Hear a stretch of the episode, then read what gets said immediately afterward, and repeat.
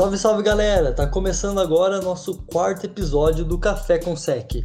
Continuando na nossa análise de divisões, hoje vamos analisar para vocês a NFC Oeste, composta pelos dois últimos representantes da NFC no Super Bowl, é, Los Angeles Rams e São Francisco 49ers, respectivamente, e também pelos Seattle Seahawks e Arizona Cardinals. É, acredito que essa será uma das divisões mais equilibradas desse ano. São quatro times com elencos até que aceitáveis, elencos muito bons. Vejo uma briga bem aberta pelos playoffs dentro da divisão, talvez um pouco abaixo ali o Arizona Cardinals, com o seu QB chegando, o Kyle Murray chegando para o seu segundo ano, ainda tem bastante que aprender, mas ainda assim tem uma defesa interessante o time de Arizona. Trouxe do Andrew Hopkins aí da, do Houston, Texas, uma excelente aquisição da equipe para jogar ali junto com o Larry Fitzgerald, mas acho que Arizona é a quarta força da divisão. Falando em Arizona, é, vale lembrar que eles têm uma tabela bem complicada também. No meio, eles têm uma sequência de três jogos contra Seahawks, Pets e Rams. E no final da tabela da temporada, eles vão ter três jogos também de Eagles, 49ers e Rams. É uma tabela bem complicada para eles, ainda mesmo com o reforço de peso que é o DeAndre Hopkins. Eu concordo que o Cardinals é a quarta força e eu acho difícil eles conseguirem passar. É, primeiramente, bom dia, boa tarde, boa noite. Não sei que horas você, ouvinte, está ouvindo esse nosso podcast. Vamos falar um pouco do Cardinals. Eu discordo um pouquinho com, o nosso amigo Chanchão. Eu acho que o Cardinals está na frente do Rams e tá um pouco abaixo do, do 49ers e do Seattle. É, segundo ano do Kyler Murray, igual o Chanchão falou, e espero coisas boas dele. É, não só a chegada do Hopkins, mas é, o Isaiah Simon sendo escolhido na, na sétima escolha é, desse ano no draft, um cara muito. Uh, vai ser um híbrido linebacker e safety, vai trazer uma, uma, uma boa é, raça para essa defesa do, do, Cardinals, uma versatilidade que estava faltando. É, e a mente ofensiva do, do head coach do Cliff Kingsbury, eu acho que pode fazer toda a diferença é, nesse ano, com ataque com Hopkins, com Christian Kirk e o lendário Larry Fitzgerald. Larry Fitzgerald. Eu espero surpresas desse time do Cardinals esse ano. Não espero que vá para playoff, mas entre 7, 8, quem sabe até 9 vitórias, apesar, igual o, o Big falou, do, do, calendário apertado e difícil que eles têm esse ano. É, vale lembrar que o Azain Simons vai jogar ali do lado do Chandler Jones também, uma defesa bem interessante do time de Arizona. É, talvez a maior dúvida desse ano seja o running back, né? Mandou na troca o David Johnson, Será que o, o Kenan Drake está preparado para levar esse jogo corrido da equipe? Bom, é, eles garantiram 8 milhões pro Kenyan Drake, então eu acho que eles têm uma confiança nele, pelo menos para essa temporada é o que tem, é o que tá ali. Eu acho ele um jogador interessante, é, pode agregar bastante nesse ataque, mas para mim o, o ponto-chave muito do quão longe o, o Cardinals vai é a defesa, né? Que só o Chandler Jones e Patrick Peterson, tem o Buda Baker, que é um, um ótimo safety também. Como que eles vão usar o Isaiah Simmons, que faz tudo, né? É um jogador que pode alinhar em qualquer lugar na defesa, que, que parece que ele faz faz com qualidade tudo. Então, é um time que eu tô curioso para ver. Acho que o Kyler Murray é um baita de um, de um quarterback. Então, vai dar trabalho. Quem enfrentar o Arizona Cardinals tem que ir preparado, porque é um, vai ser um time chato, que vai incomodar, que vai tirar a vitória de, de time que vai estar tá brigando para playoff. E não duvido nada, talvez beliscar uma vaguinha ali. Vamos ver como é que vai ser. É, vale lembrar que a SNFC Oeste vai enfrentar esse ano a NFC Leste e a FC Leste também, que comentamos as duas semana passada. Então acredito que ali essas divisões a gente chegou a um acordo que são dois times, cada uma brigando forte ali por playoffs. Então acho que isso, apesar do calendário apertado da equipe do Arizona, que vai enfrenta duas vezes Seattle, enfrenta duas vezes São Francisco, mas ali também ainda tem quatro jogos meio tranquilos para ela garantir ali quatro vitórias e quem sabe mesmo beliscar uma vaguinha, beliscar uma briga. E daí eu trago dois jogos cruciais para eles na temporada, então, contra o Los Angeles Rams, que ao meu ver é a terceira força, pelo João é a quarta força, mas aceitável, acho que é uma briga bem boa. E esse time do Rams perdeu aí o running back, né? Perdeu o Gurley, perdeu o Littleton, linebacker, trouxe o Akers, running back, na segunda rodada, mas será que ele vai ser suficiente para substituir o Gurley? O Jared Goff é quarterback para levar uma franquia, ganhar um anel? É, o, para mim a, a, franquia Los Angeles Rams se passa na, no jogo do Jared Goff. É, a franquia tá trancada com o contrato que deram para ele. Foi um contrato que deram um pouco cedo demais. Ele não mostrou nada após esse contrato. E vamos ver. É, o Rams perdeu o Corey Littleton, perdeu o Dante Fowler, né? Trouxe a Shaw Robson, um cara, um, um defensive tackle que era do, do Lions. Contra o jogo corrido ali, ele e o Michael Brockers devem fazer uma dupla bem, bem agradável, junto com o Aaron Donald, né? E trouxe o Leonard Floyd, que é foi um, um quase um bust, a gente pode falar, no, no Chicago. Nunca teve uma temporada de, de muito sexo, de muito recorde de, de pressão, para substituir o Dante Fowler, que era uma peça fundamental nesse time. A saída do Todd Gurley foi natural, é, o joelho dele ninguém sabe certinho como que tá.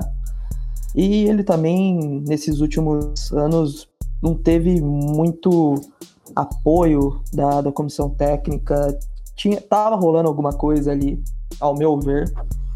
Vamos ver o Ken, Ken Akers, o que, ele pode trazer para esse time, que para mim, nesse ano, vai para uma renovação e, e, vamos ver. E essas perdas defensivas também, eu acho que isso é fatal pro, pro time. É, o Rams, indiferente do que vier essa temporada, se for uma temporada de início de reformulação ou de continuidade de um, de um trabalho aí que há dois anos atrás levaram ele para o Super Bowl, Acredito que a franquia deve confiar no Sam McVie. Não vejo ele com o cargo ameaçado, mesmo se o time não chegar a playoffs novamente, porque eu acho ele um baita red coach, uma putamente ofensiva da NFL atualmente e espero que Los Angeles, indiferente do resultado dessa temporada, mantenha ele no cargo.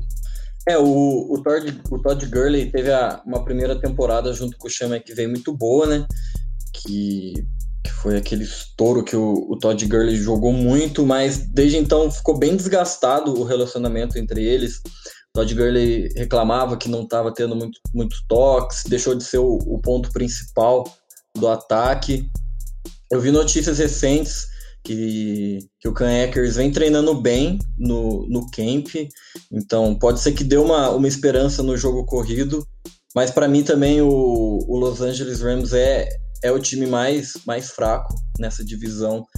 Acho pode ser que vá para um playoff, sim, pode ser. O time tem uma, uma certa experiência, foi para o Super Bowl pouco, pouco tempo atrás, então pode ser que brigue, mas para mim entre os quatro times é o, é o que tem menos chances de, de ir para a pós-temporada. Bom, agora acho que vamos falar do time que ano passado ficou a meia jarda, menos do que isso de ganhar a divisão, né? Seattle Seahawks naquele icônico jogo da semana 17 contra o São Francisco 49ers. Seattle Seahawks com a perda do palhação ali do Jamar Clown trouxe o Adams agora para ser seu safety. Lógico, são posições diferentes da defesa, mas vocês acham que melhorou, piorou? Como vocês veem essa defesa da equipe de Seattle? Seattle gosta de ficar a meia jarda da, da conquista, né? É, virou Seattle, a tradição da equipe, né? Virou acho. tradição, né? é, eu acho que a defesa de Seattle tem uns nomes muito bons, como Adams, que acabou de vir, que vai ajudar muito na secundária, Quinton Dunbar, Bob Wagner. Tem uns nomes bem interessantes na defesa. Eu acho que é uma defesa consistente, sólida, mas ainda assim ela precisa mostrar que ela é sólida, né? Não é só ter os nomes que não vai dar certo. E um ataque que o Russell Wilson faz mágica, né? Vamos falar a verdade. E agora ele tem três alvos que eu considero bom, que é o DK Metcalf, que foi muito bem ano passado, um WR que estica muito o campo. Tyler Lockett, também que tem uma sincronia muito boa com o Russell Wilson. E agora o Greg Olsen, né, que veio dos meus Panthers. É, não acho que ele vai ser um TE muito diferente, assim, que vai fazer tanta diferença, mas ele vai ser aquele cara consistente, um cara seguro pro Russell Wilson passar a bola. É porque o Russell Wilson gosta de passar a bola pra Terente também, né? É, talvez seja o time que também tenha no seu ataque dois running backs, assim, de níveis próximos e níveis bons, né? O Carson e o Penny. Então isso também pode trazer uma boa dinâmica pro ataque. Acredito que o Greg Olsen vai agregar muito para esse ataque. E eu sempre fica o problema, né? Quando a gente fala da equipe de Seattle Seahawks e fala de ataque, sempre vem a linha na nossa cabeça, né? A OL do Seattle vem sofrendo há muito tempo e vem colocando o Russell Wilson em várias enrascadas aí em vários jogos. É, esse time do Seahawks, é, a gente tem que colocar em mente que ele já é diferente só por ter o, o Russell Wilson. O Russell Wilson, que hoje para mim é o segundo melhor quarterback da liga, é, e como o Big falou, trouxe o Greg Olsen, é uma arma a mais. Não acho que vai ser um impacto tão grande de mudar um ataque em volta do Greg Olsen, até porque o Greg Olsen já não é mais, mais aquele moleque, né? Aquele cara novo na época do Carolina Panthers. Trouxe o Carlos Hyde também, uma adição que eu achei bem boa. Ano passado passou das mil jardas no, no Texas e com os problemas de fumble do Chris Carson, acho que vai ser um, um belo duo. O Penny vai ficar como terceiro running back. O Jamal Adams chegou para para levar, elevar ainda mais o nível dessa defesa que como o Bic também falou, chegou do bar, o quinto do bar do Redskins, né, que teve a polêmica dele do Andrew Baker do, do Giants. Ele não foi suspenso pela liga, nem acho que na questão judicial não foi nem é, sumiu a palavra, não foi nem indiciado, desculpa. Então vamos ver, vamos ver o que esse time do Seahawks traz. Eu acho que vai brigar com certeza com o São Francisco pelo primeiro lugar da, da divisão. Eu, é, eu fico curioso para ver como é que vai ser esse pass rush, né? Sem o Jadavion Clowney, como é que eles vão conseguir apressar o quarterback. O Jamal Adams faz isso muito bem. Como é que eles vão utilizar o Jamal Adams? O, o Pete Carroll é um baita de um head coach. Eu, eu falaria também, acho que um, um wide receiver interessante que, que eles contrataram essa temporada é o Philip Dorsett. Não é um, um cara que vai fazer a diferença, mas vai agregar. Vão se preocupar muito com o DK Metcalf, vão se preocupar muito com a bola longa no Tyler Lockett. Então pode ser que o Philip Dorsett ganhe um espaço ali, consiga receber algumas bolas. O Russell Wilson é espetacular, ele consegue fazer o que ele quiser com a bola. Então o Seahawks vem forte mais uma vez, como vem vindo nos últimos anos, né? Acho que vai brigar de igual para igual com, o São Francisco novamente. É um fato interessante da temporada do ano passado da equipe do Seattle Seahawks é que o fator League Field, que há muito tempo era algo extremamente absurdo de se ganhar na casa do Seattle, eles ficaram muito tempos invictos. Ano passado eles terminaram 4-4 dentro de casa. Então isso pode ser um fator a se pensar nessa temporada, principalmente imaginando que ela venha acontecer sem torcida ou com torcida reduzida praticamente toda. E outro fator da temporada anterior é que o Seattle ele teve 11 jogos que ele terminou ganhando ou perdendo por menos de 7 pontos, ou seja, por uma posse de bola. E ele ganhou 9 desses jogos e perdeu duas. Algumas estatísticas mostram que times que têm esse resultado extremamente positivos em jogos assim vêm a ter uma decadência na temporada posterior. Então acho que é algo interessante para a gente ficar de olho e talvez Seattle Seahawks seja uma surpresa negativa da temporada. Um time que eu acho muito difícil ser uma surpresa negativa e que eu acredito que tem enormes chances de ir ao playoffs é o São Francisco 49ers. Não sei se ganha na divisão ou se é de wildcard, mas eu acho que a gente vai ter os 49ers novamente nos playoffs. É, dessa intertemporada, talvez a maior bomba que eles trouxeram pra gente foi a renovação de contrato do Greg Kittle, um excelente tight end, discutivelmente o melhor hoje da NFL. É, o 49ers, além do, da renovação do, do Kittle, se mexeu bastante na off-season. Um recém-contratado, se não me engano, semana passada, nas últimas semanas, que eu achei um cara que encaixa perfeitamente no esquema do, do Kyle Shanahan, é o Tavon Austin. O Tavalchi foi draftado pelo Rams, depois passou umas temporadas no Dallas. Nunca uh, atingiu o seu potencial, o seu teto, mas é um cara rápido, um cara que participa do Special Teams. Eu acho que ele pode trazer um, uma velocidade que, que esse time tanto gosta, até porque o Deep Samuel está com uma lesão, pode ser que ele nem jogue as primeiras semanas. É, além disso, trouxe o Brandon Ayuk na, na primeira rodada do draft, junto com o Javon Kinlaw, duas áreas, principalmente a de wide receivers, que o, o 49 precisava de reforço. Na linha defensiva, nem tanto, né? Apesar da troca do DeForest Buckner pro, pro Colts, que o 49 não ia conseguir renovar com todo mundo ali da linha, então tinha que trocar alguém e trouxe o Javon Kinlaw para repor e foi, uma, foi um grande draft do, do 49ers nessa primeira rodada. E ainda a troca é, mais no começo do ano, se não me engano, pelo Trent Williams, um dos melhores left tackles da liga. E ano passado não jogou em Washington por questões contratuais e esse ano vem para substituir o Joe Staley que aposentou. Então o 49ers só se forçando e, e vai ser o time a ser batido dessa NFC. É, lembrando na, na parte ofensiva da equipe, que ele perdeu o Emmanuel Sanders, né? Trouxe o Emmanuel Sanders no meio da última temporada e ele virou um agente livre no final dessa e ele foi para o New Orleans Saints. Foi uma perda para o ataque, mas como o João já falou, conseguiu repor muito bem com o Trevon Austin e trazendo a Yuki do draft. Então acho que essa perda nem foi sentida pela equipe. E vocês acham o front seven do 49ers hoje o melhor da NFL? Eu diria que sim. Tem muito jogador bom, né? O, o DeForest Buckner, igual o João falou, ele ia pedir muito dinheiro, então ia ser difícil pro São Francisco 49ers continuar com ele, mas tem Nick Bosa, Jay Hawkinlaw, Armstead, D. Ford, Fred Warner, então é um, um grupo muito rápido, os linebackers conseguem se movimentar com muita facilidade, pressiona muito o quarterback, é uma baita defesa com, com ataque encaixadinho. O São Francisco, mais uma vez, vai para playoffs e vai dar trabalho. Quem enfrentar o São Francisco 49ers vai ter que tomar cuidado com, com esse front seven, com esse ataque muito rápido, explosivo.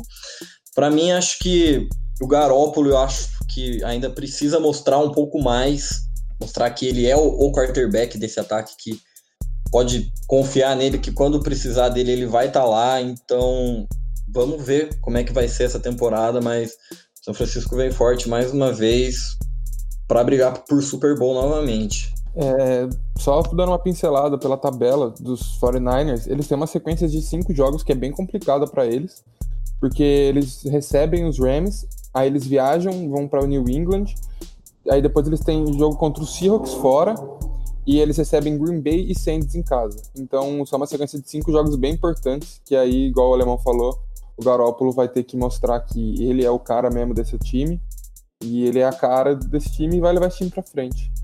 É, bem, concordo que, que, são cinco jogos difíceis, são franquias é, com times bem, bem bons, mas o 49ers ganha esses cinco jogos. É, Packers e Saints talvez sejam os mais complicados ali, os dois em casa, então o Packers costuma tomar surra do 49ers, isso até é difícil de, de falar, mas é pura verdade. E contra o Saints vai passar por cima, New England vai, vai jogar fora, vai passar. São Francisco é o time a ser batido. Esse backfield agora com o Jerry McKinnon também, que no passado não jogou, Tevin Coleman, ah, que time.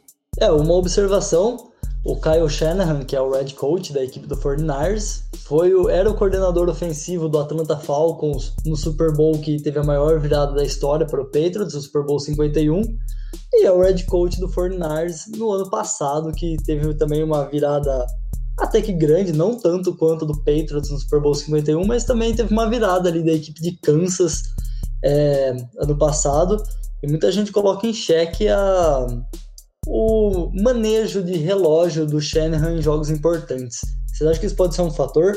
Não, para mim não. E não acho que seja um, fator que. Eu, eu, eu, eu lembro de, de ter, terem pessoas, da, principalmente da, dos Estados Unidos, falando, alguns comentaristas, mas não acho que isso seja um fator relevante para um cara que revolucionou um ataque a ponto de, de trazer de volta essa importância dos running backs para a liga num, numa era tão, tão aérea, né? Tão de passes como é hoje. Eu acho que é só um fator para criar uma polêmica vazia. Com certeza, também acredito que o Kyle Shanahan, como eu falei do Sam McVie anteriormente no Rams, é um dos melhores treinadores atualmente da, da NFL e indiferendo também da temporada que o Fornares venha a ter, acredito que ele fique empregado na equipe por um bom tempo e para o bem de, da equipe de São Francisco. Bom, pessoal, diferentemente de semana passada, que comentamos duas divisões, né, uma da NFC e outra da AFC no mesmo episódio, hoje a gente vai separar então por hoje a gente vai ficando por aqui com análise apenas da NFC Oeste. Mas fiquem no aguardo que ainda essa semana a gente vai soltar um episódio da FC Oeste para vocês. Agora a gente vai fazer divisões separadas para o programa ser mais curto, mais dinâmico, a gente conseguir trazer mais informações para vocês. Muito obrigado a todos. Qualquer feedback, qualquer coisa que vocês tenham para falar das divisões ou queiram pôr discussões, abram lá a discussão na nossa página do Instagram. Muito obrigado. Até a próxima.